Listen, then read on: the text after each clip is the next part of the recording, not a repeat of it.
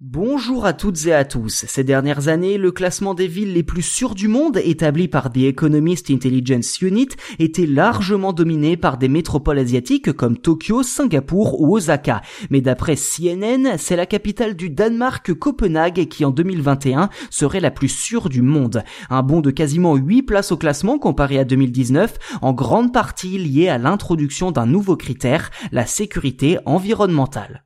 Si Copenhague occupe la première place cette année, c'est en partie grâce à son faible taux de criminalité actuellement au plus bas depuis plus d'une décennie d'après son maire Lars Weiss. Selon l'homme politique, la capitale du Danemark se caractériserait aussi par une grande cohésion sociale et des écarts de richesse relativement réduits. Ceci dit, comment ce classement est-il établi par le Safe Cities Index?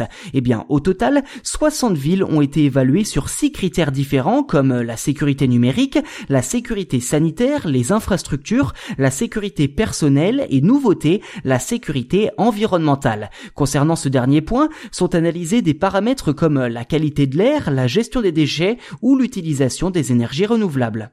Et le moins que l'on puisse dire, c'est que Copenhague est effectivement un modèle de ville verte. Son but principal, devenir neutre en carbone d'ici 2025, soit dans seulement 4 ans finalement. D'après le rapport, les infrastructures ont en effet été pensées pour que chaque geste du quotidien impacte le moins possible l'environnement.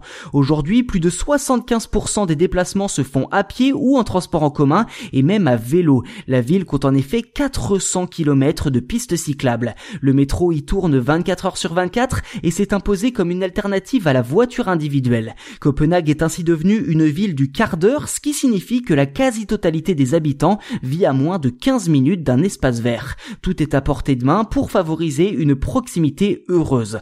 Autant d'avancées qui ont permis à la capitale danoise de collectionner les récompenses internationales depuis 10 ans, comme le titre prestigieux de capitale verte de l'Europe en 2014.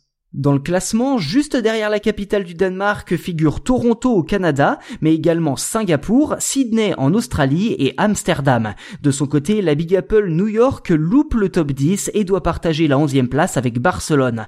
Enfin, Paris, seule ville française du classement, poite à la 23e place, première moitié du classement certes, mais qui est tout de même loin d'être glorieux.